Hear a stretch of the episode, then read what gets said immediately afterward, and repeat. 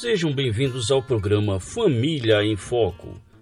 Num tempo onde famílias e casamentos têm sofrido com difíceis mudanças, a palavra de Deus traz segurança e orientações para que as famílias vivam e cumpram os propósitos para os quais foram criadas. Na apresentação, professor Márcio Ribeiro.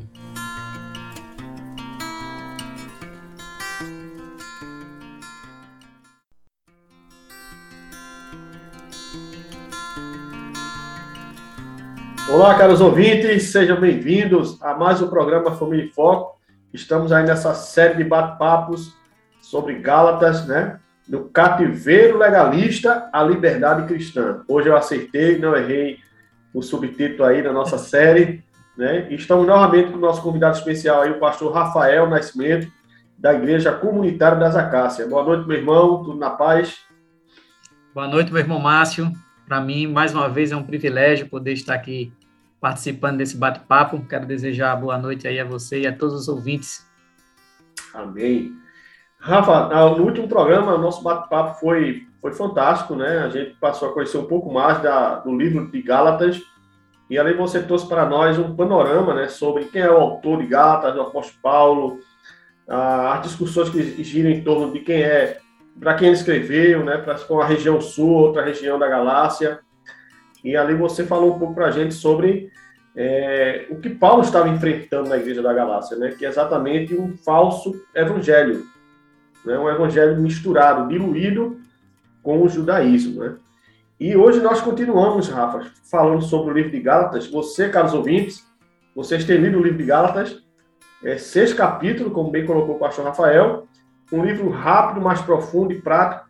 E nessa noite nós vamos dar continuidade no livro de Gálatas, terminando o capítulo 1 para o capítulo 2, que tem um outro aspecto, né, outra, outro avanço do ministério do apóstolo nessa, nessa região e com as igrejas da Galácia. Rafa, a primeira pergunta que eu gostaria de fazer a você eh, está relacionada exatamente a. Você já pincelou um pouco para a gente no programa, né? As marcas do verdadeiro líder cristão. Como as famílias, Rafa, como os, é, os cristãos, né, poderiam reconhecer na época de Paulo e hoje, as marcas de um verdadeiro líder cristão, meu irmão? Bem, no, é, no, final do capítulo 1, a partir do verso 10 em diante, Paulo vai justamente falar sobre isso, né? Sobre quais são as marcas de um verdadeiro mensageiro de Deus, um verdadeiro pregador do Evangelho. E, e aí ele vai falar lá que é, ele não procura agradar a homens, essa é a primeira marca, porque Paulo vai falar: ó, se eu procurasse ainda agradar homens, não seria servo de Cristo. Afinal, quando a gente olha para Jesus, o mestre de Paulo e o nosso mestre, ele nunca procurou agradar a homens, mas ele procurou sempre fazer a vontade do Pai Celestial, sempre a vontade de Deus. E tem um episódio em que um jovem rico vai procurar Jesus e pergunta: Bom mestre, o que eu farei para herdar a vida eterna? E ali Jesus não negociou a verdade né, para agradar aquele jovem, mas disse exatamente o que Deus requeria dele. E aquele jovem ficou muito triste, não é? E foi embora. E Jesus não foi atrás daquele jovem para negociar a verdade, para tentar trazer ele para ser um seguidor, né? Então, assim como Jesus, Paulo também não negociava a verdade do evangelho para ser ninguém. Ele sempre foi, ele sempre prezou por pregar a verdade do evangelho. E depois ele vai anunciar, ele vai falar que é, a, a, segunda marca, né, que um verdadeiro mensageiro de Deus, ele não anuncia nada que é inventado, porque Paulo vai mostrar que aquela mensagem que ele pregava nem foi ele que inventou, nem ele recebeu de nenhum mestre humano, mas, mas ele recebeu diretamente de uma revelação do Senhor Jesus Cristo. Então, um verdadeiro mensageiro do Evangelho, ele nunca anuncia nada que é inventado, mas sim sempre ele anuncia as escrituras sagradas, a verdade revelada de Deus. E a última marca que Paulo vai falar é que um verdadeiro mensageiro de Deus, ah, ele tem, em última instância, a sua capacitação vinda de Deus.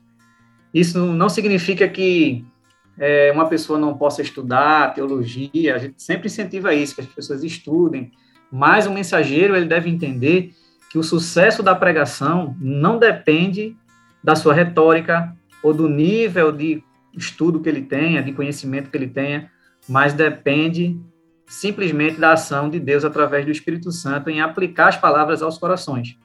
É, por exemplo, nós vemos o caso de Jonas, que foi lá para Nínive com uma motivação errada, pregou no original em hebraico, né, que foi a língua que o Antigo Testamento foi escrito, só a prega, o sermão dele só tinha cinco palavras. Um sermão considerado medíocre por muitos, mas alcançou uma cidade inteira. Então, o sucesso da pregação não depende do pregador, mas sim é, de Deus.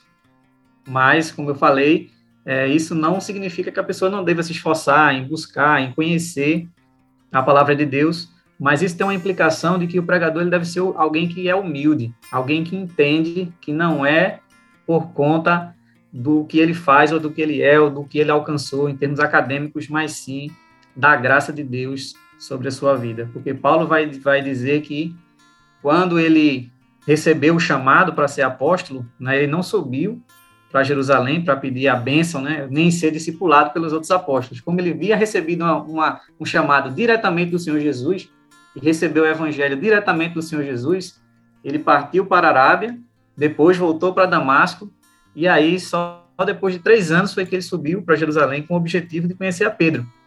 Ou seja, ele está mostrando, ó, eu fui capacitado diretamente por Deus, né, para pregar o evangelho. Então, são essas três marcas. Primeiro, um verdadeiro mensageiro de Deus, um verdadeiro líder cristão, não estará preocupado em agradar as pessoas. Ele vai estar preocupado, sim, em pregar a verdade de Deus, mesmo que as pessoas não gostem da mensagem que ele vai pregar. Isso não significa que o líder ele não, deva, não deva ser alguém amoroso, alguém que se preocupe com a vida espiritual do, dos seus liderados. Não, é alguém que é amoroso, que se preocupa com, com a vida, o crescimento espiritual, mas ele, as pessoas não gostam dele porque ele negocia a verdade para agradar elas, mas porque ele sempre fala a verdade em amor, mesmo que isso muitas vezes doa.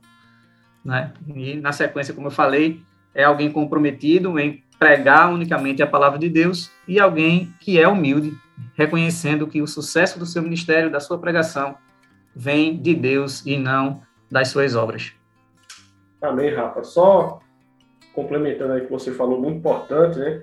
Trazendo para o dia de hoje, Rafa, nós temos a igreja ao gosto do freguês, né? Nós temos os pregadores ao gosto do freguês.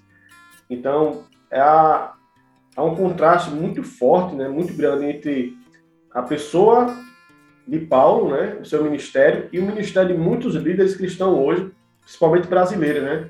E hoje está uma coisa muito banalizada, acelerada com a escritura, né? Hoje não se fala assim, diz o Senhor mas hoje a, a retórica é outra, a dialética é outra, né? E se fosse alguém para se gabar de currículo era Paulo, não é verdade? É, exatamente. Paulo diz, olha, eu sou fariseu de fariseu, mas não sou eu, mas a graça de Deus em mim. Então, esse detalhe muito importante que você citou da humildade é, é fundamental na vida cristã e na vida de líderes, né? Porque, Rafa, a soberba, né, Paulo vai dizer que foi exatamente o pecado que levou o diabo a cair. Então, o pecado da soberba é muito perigoso na vida cristã, na vida de líderes religiosos, na vida de todos aqueles que dizem seguir a Cristo, né? Exatamente. Então, a gente vê hoje muitos líderes que estão preocupados com o número de membros nas suas igrejas. Então, eles estão sempre negociando a verdade para poder agradar essas pessoas. Então, você vai ver líderes por aí dizendo, um grande líder aí de uma, uma grande denominação religiosa foi dizer assim que é, todas as religiões são verdadeiras, né, porque elas são verdadeiras nos, nos corações daqueles que acreditam. Então, veja, uma mensagem dessa vem de alguém que está querendo agradar as pessoas, né? Está querendo ser politicamente correto, não é? Mas diante, porque hoje a gente vive essa questão do politicamente correto, né? A gente tem que saber falar as coisas, né? Tem que ter todo aquele cuidado, não para não ofender, não, porque essa aqui é a minha verdade, a sua verdade tem aquela questão do pensamento pós-moderno que relativiza tudo, né? Mas diante de uma sociedade em que vive o politicamente correto, nós devemos nos posicionar com firmeza doutrinária.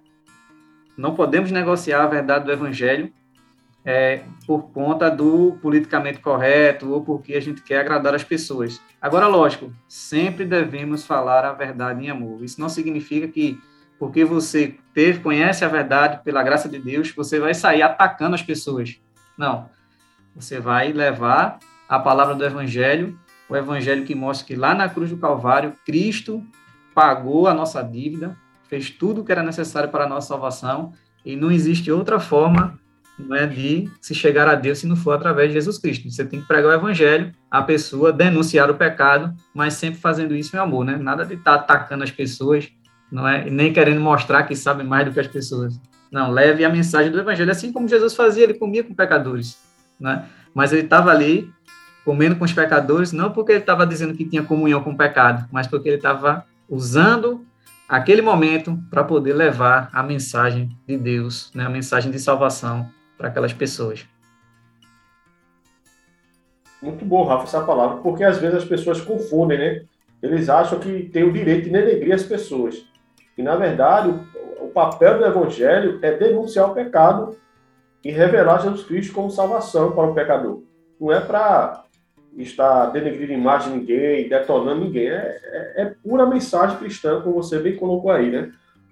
Exatamente, porque às vezes as pessoas deixam de se preocupar com a, a grande comissão de Senhor Jesus, que é ir fazer discípulos em todas as nações e querem partir para embates, né? Querem, e, e na, naquela disputa, querer se mostrar como superior a outra pessoa porque tem determinados conhecimentos. Mas não é, foi isso que Jesus, esse não é o nosso chamado, né? A gente não foi chamado para medir conhecimento, quem sabe mais, quem sabe menos, mas fomos chamados para pregar o evangelho e devemos sempre fazer isso em amor, mostrando a redenção, o único caminho para Deus, que é Jesus Cristo. Amém, meu irmão. Amém. Boa, boa colocação, Rafa. Rafael, é, no capítulo 2, né, entrando agora mais no capítulo 2, especificamente versículo 11 e diante, nós teremos ali um grande embate entre Paulo e Pedro. Olha aí, Paulo é convidado, como você falou, para estar agora, digamos assim, sendo reconhecido diante dos, dos, dos, dos apóstolos, né, daquele que são chamados colunas da igreja, né, Pedro, Tiago e João. Mas tem um momento que quando Pedro che é, Paulo chega né, próximo de Pedro, né, ele percebe uma atitude de Pedro incoerente né, com a fé cristã, com o papel de Pedro, com a postura de Pedro. E ali ele, ele bate de frente com Pedro e exige que Pedro tome uma postura é, coerente com a fé. Né? Ó, Pedro, cuidado, você não pode ser é, se sentar com os gentios, mas quando chega os judeus, você se levanta e vai sentar próximo aos judeus. Você está sendo hipócrita. Então ali houve um confronto. E a pergunta é, é a seguinte, Rafa. Qual seria, Rafa, a importância, diante desse cenário que estamos vendo aqui, esse confronto, qual a importância do confronto na vida cristã, na família, no casamento, na igreja? Bem, é, Paulo faz o relato, né, que após 14 anos ele subiu para Jerusalém e lá ele subiu em obediência a uma revelação, não foi porque é, nenhum apóstolo mandou chamar ele ou algum líder da igreja de Jerusalém mandou chamar ele, mas ele recebeu uma revelação é, e em obediência a essa revelação ele vai a Jerusalém e lá é dito que ele é reconhecido como pelos outros apóstolos como um verdadeiro apóstolo. A diferença é, do era só a ênfase, né? E a ênfase do ministério de Paulo seria para os, os gentios, enquanto a ênfase dos doze seria para os judeus. E aí, Paulo, na sequência, conta que Pedro fez uma visita a Antioquia. A gente não sabe é, precisar quando foi essa visita, porque ela não está relatada lá no livro de Atos. Mas ele diz que Pedro veio e, quando estava lá entre os gentios, Pedro se comportava como gentio. Ele comia de tudo, não é?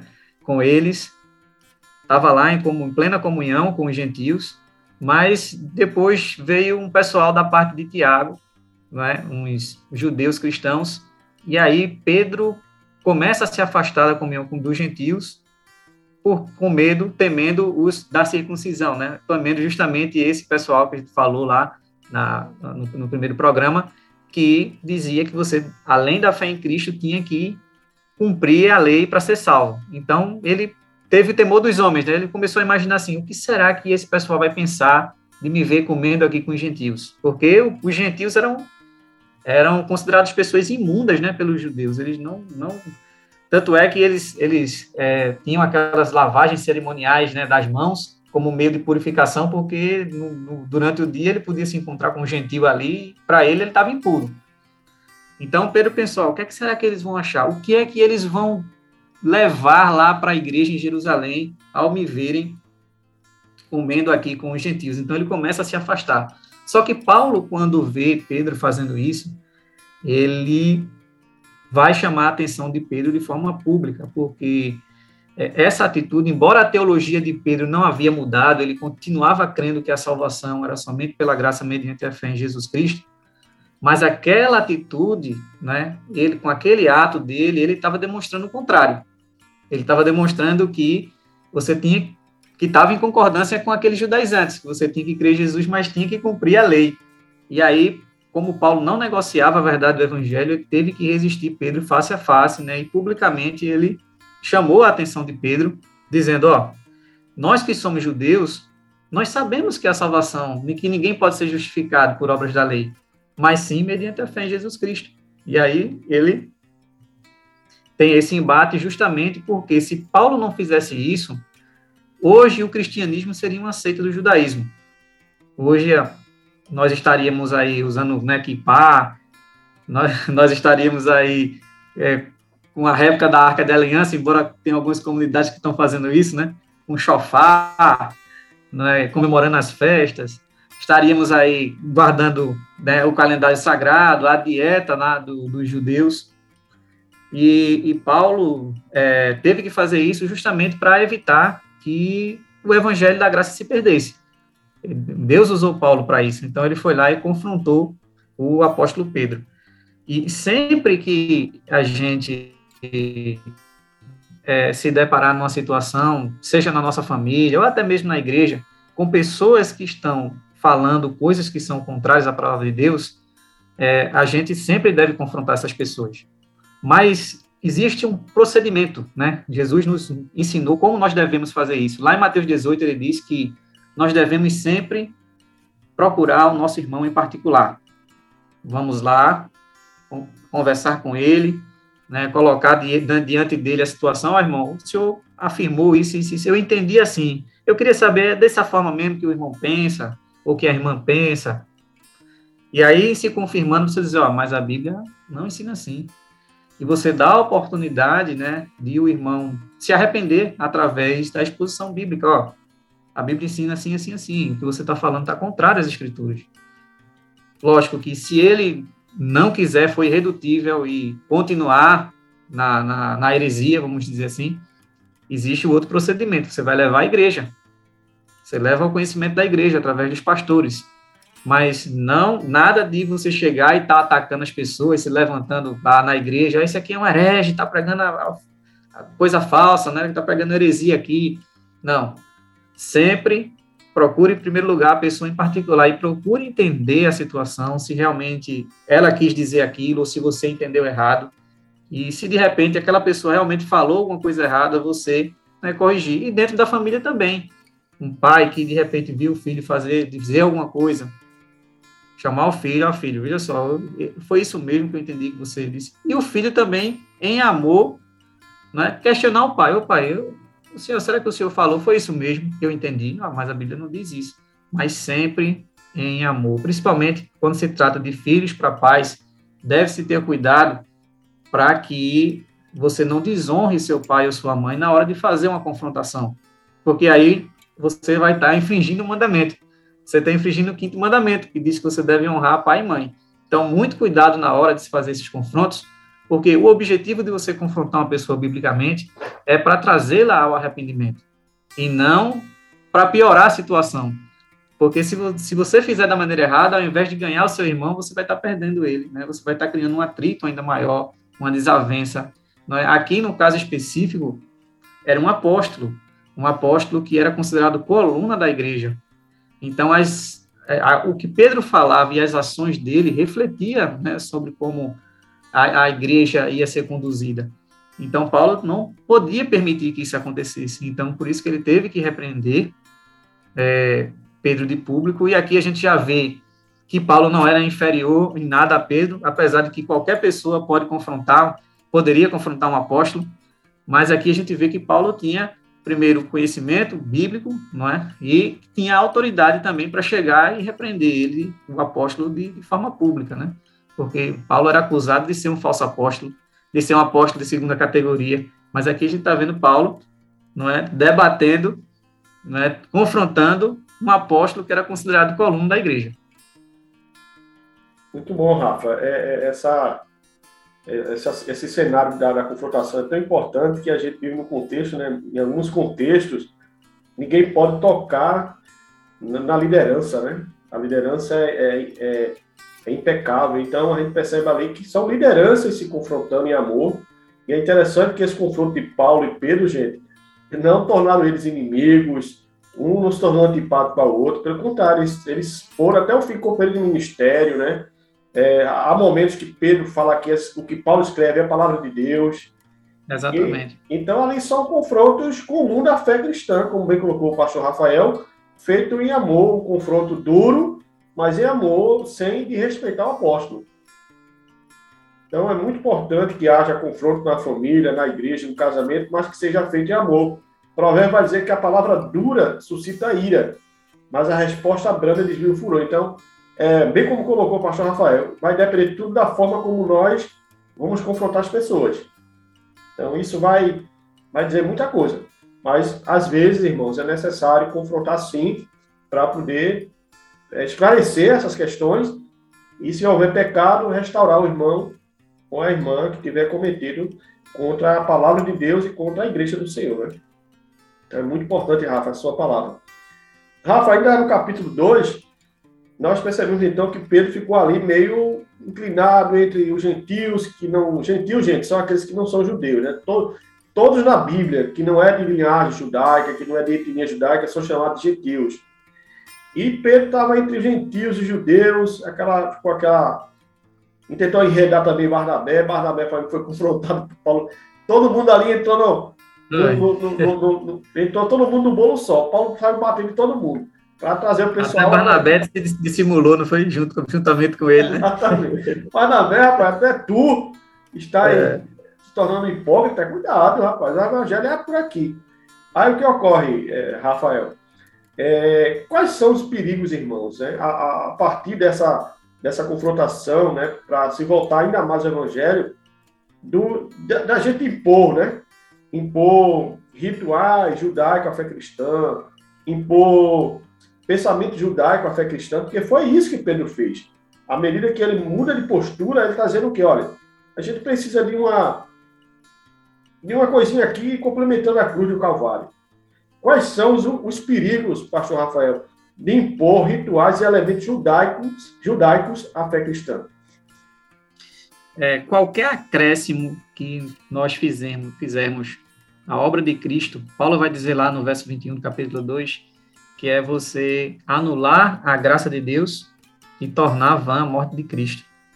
Quer dizer, é algo bastante sério, né? É uma blasfêmia contra o Senhor Jesus quando a gente diz que é preciso, eu preciso fazer algo para ser merecedor da salvação.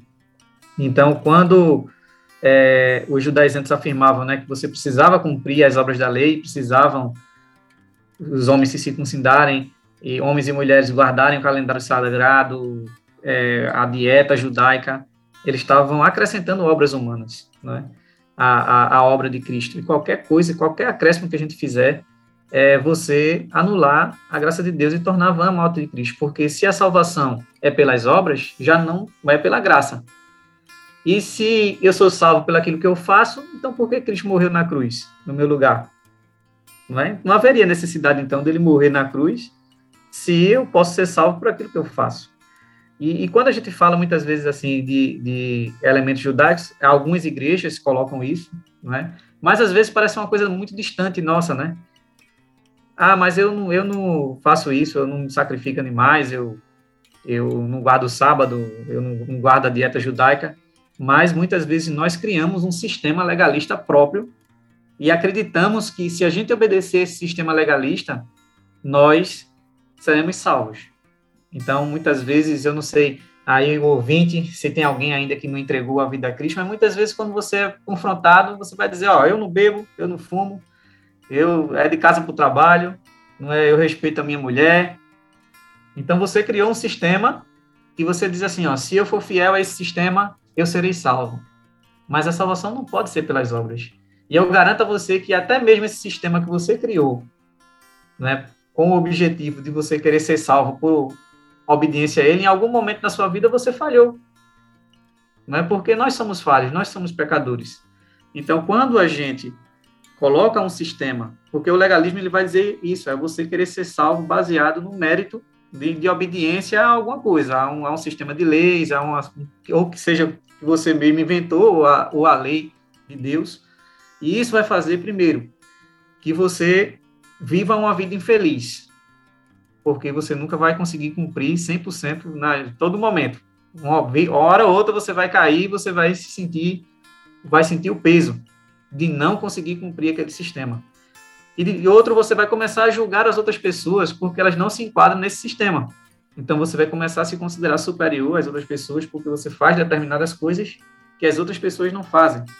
Então você vai viver uma vida em que você não vai desfrutar da liberdade cristã, da felicidade, porque você vai viver aprisionado por esse sistema. Né? Então, hoje vemos determinadas é, igrejas que estão aí celebrando as sombras, né? trazendo de volta elementos judaicos para dentro do culto, kippah, é, uma réplica da Arca da Aliança, o, os pastores lá vestidos como sacerdote. A gente sabe que essas coisas no Antigo Testamento eram sombras né, que apontavam para Cristo. Ele é o cumprimento dessas coisas. Ele é o sumo sacerdote.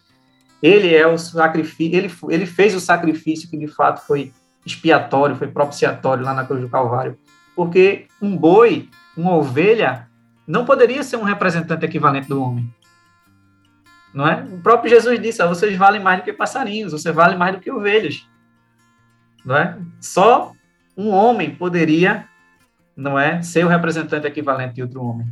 Mas só Jesus, sendo 100% Deus e 100% homem, poderia ao mesmo tempo cumprir a lei de forma plena, coisa que é impossível para nós que somos pecadores, e ser o nosso representante equivalente, morrendo lá no nosso lugar não é tendo o que a gente chama de obediência ativa e passiva, né? Ativa porque ele obedeceu plenamente à lei de Deus e passiva porque ele recebeu a ira no nosso lugar lá na cruz do Calvário, porque ele não teve nenhum pecado, mas ele recebeu lá na cruz, não é, a, a ira de Deus que deveria ter sido derramada sobre nós.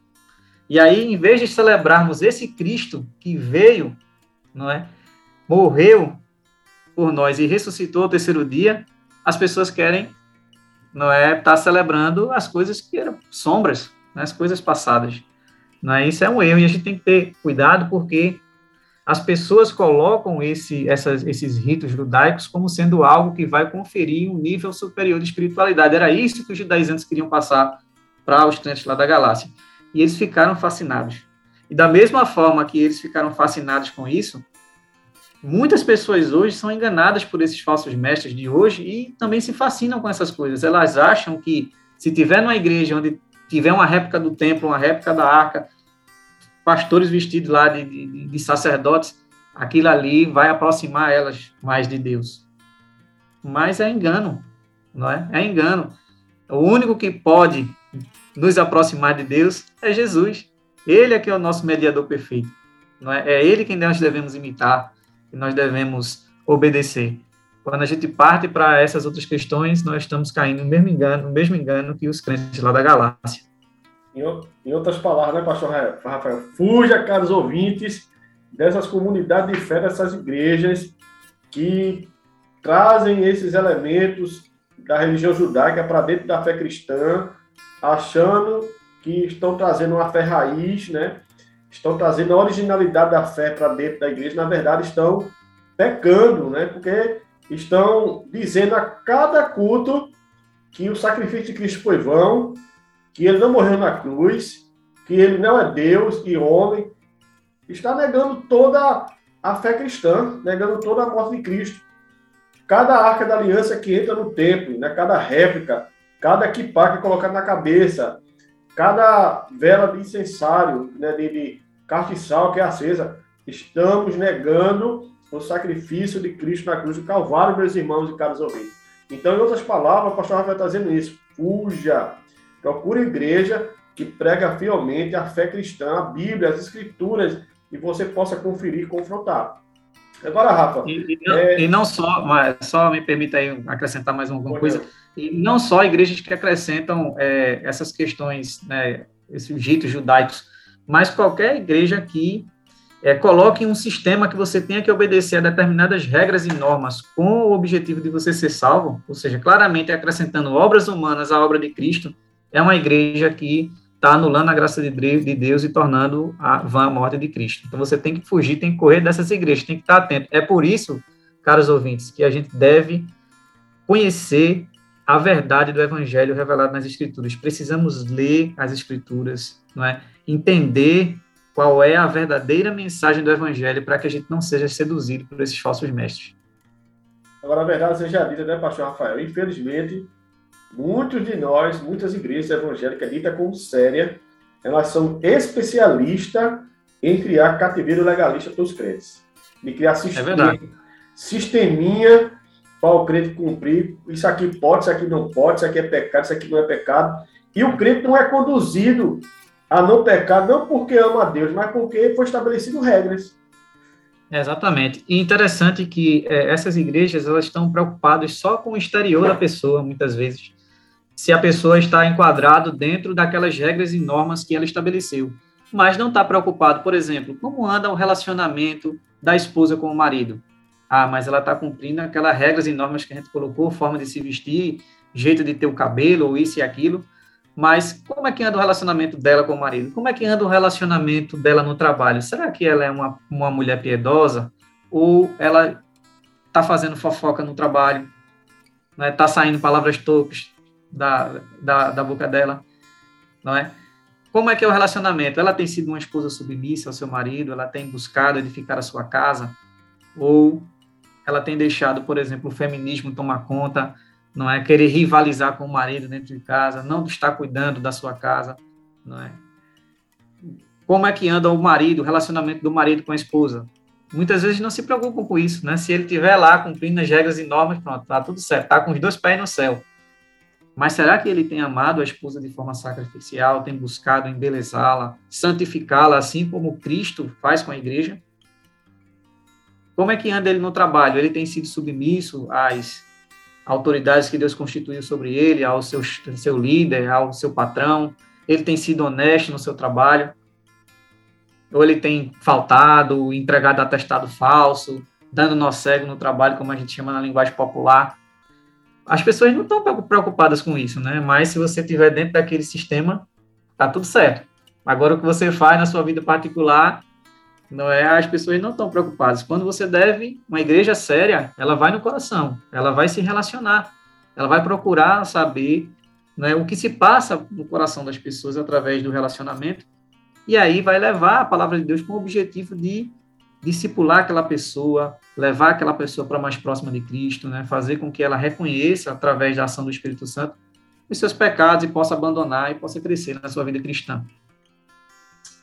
Amém. Obrigado, pastor Rafael, aí, por mais um bate-papo.